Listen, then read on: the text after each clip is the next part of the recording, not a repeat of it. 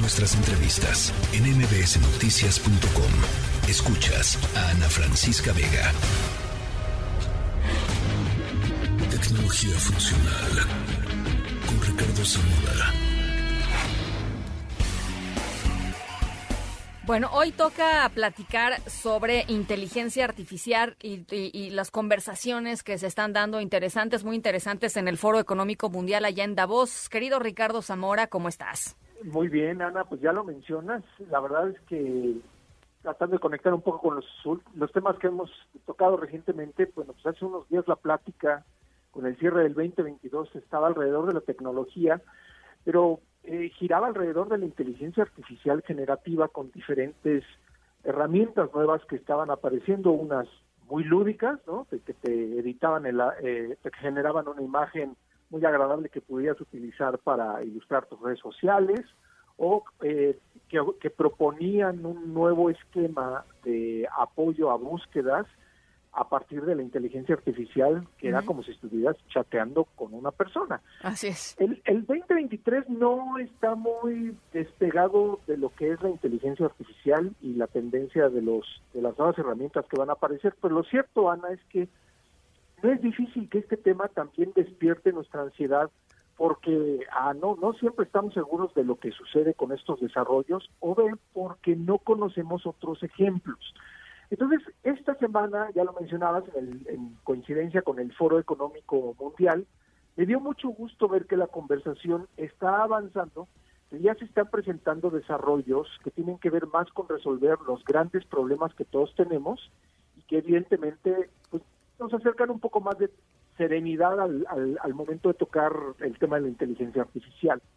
Entonces, voy a hacer foco en una empresa en Google, presentó siete desarrollos que tienen que ver más con preparar mejor a las autoridades, a la sociedad civil, cuando se trata de desastres naturales provocados ya sea por el cambio climático o por otros fenómenos.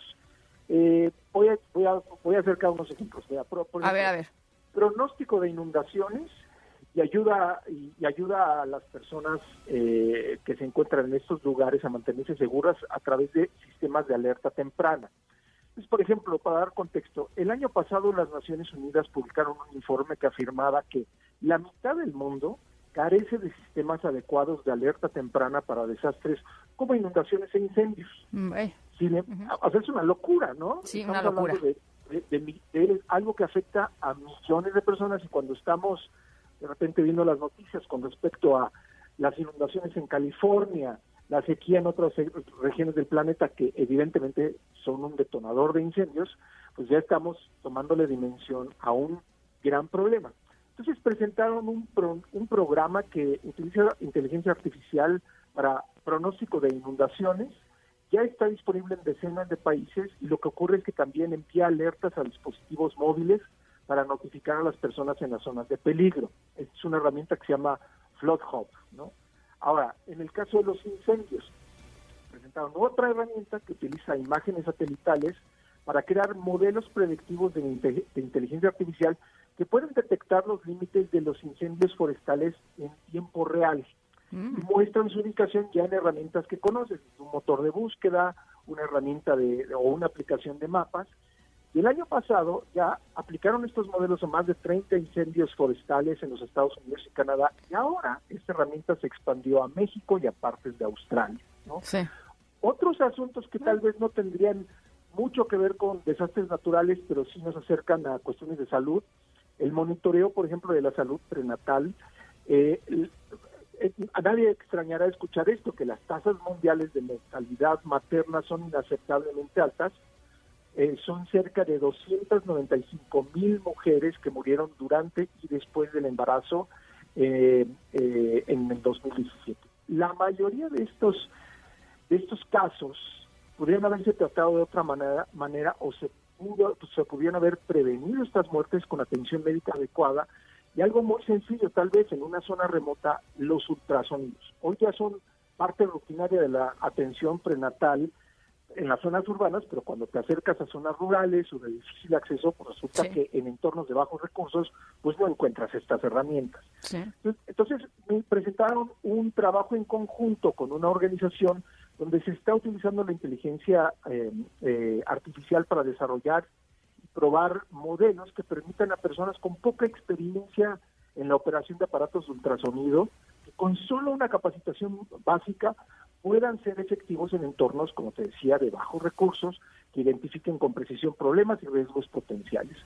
Y por último, yo creo que acercaría ya nada más para mencionar este, las otras tecnologías, este, simplemente con, con, el área que, eh, o, digamos, dónde están haciendo o dónde están incidiendo para ayudarle a los países a combatir diferentes problemas. La lucha, por ejemplo, contra las plagas de los cultivos, eh, detectar variaciones genéticas que causan enfermedades, ayudar a las personas que, por ejemplo, no, no pueden expresarse eh, una manera eh, normal, que tienen un habla no estándar, a conectar y a ser entendidas a partir de la tecnología y otros modelos o proyectos que buscan abordar cambios demográficos y ofrecer una mejor respuesta humanitaria. Evidentemente, la migración no es algo que no platiquemos todos los días o los efectos de, eh, de la migración y, la necesidad, la creciente necesidad de dar una respuesta humanitaria. Entonces, cuando ya empiezas a conocer más de estos proyectos, pues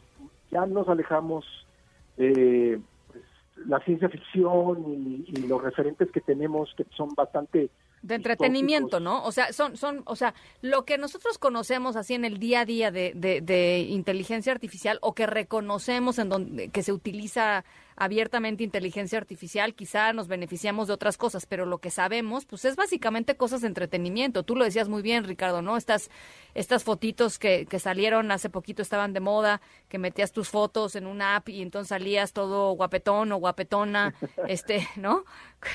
Parecía superhéroe, eh, ¿no? Todas esas cosas pues son muy entretenidas, pero cuando te das cuenta del, del, del, del de lo poderoso que es la tecnología para literalmente cambiar o salvar una vida eh, y, que se estén implementando todos estos sistemas alrededor del mundo, pues bueno, ahí es cuando te das cuenta lo importante es que, por ejemplo, los países inviertan en ciencia y tecnología. Sí, yo creo, yo creo que mucho reflexiona después de ver esta eh, esta información, Ana, y algunas de las presentaciones que se realizaron el día de hoy, es que a ver, aquí estás viendo no nada más a una empresa del sector privado como Google, estás viendo la Organización de las Naciones Unidas, estás viendo también eh, academia, estás viendo instituciones que se dedican más a la agricultura o a la eh, producción de alimentos para, para eh, poder satisfacer una necesidad que tiene la humanidad. Entonces, digamos, dos cosas que son reflexión de todo lo que estamos platicando. La primera, no tenerle miedo a la tecnología, al contrario, tener mucha curiosidad y entrarle, tanto los gobiernos, la academia, las instituciones del sector público y privado, la sociedad civil. Y la otra es que pues, la solución no viene de una empresa, la solución viene del trabajo en conjunto. Entonces, pues bueno, algo interesante muchas veces cuando mencionas el Foro Económico Mundial y Davos, se habla de los multimillonarios y pláticas de alto nivel y demás, que está bien que exista esa, ese, esos contenidos, pero también ocurren muchas sesiones con diferentes intereses.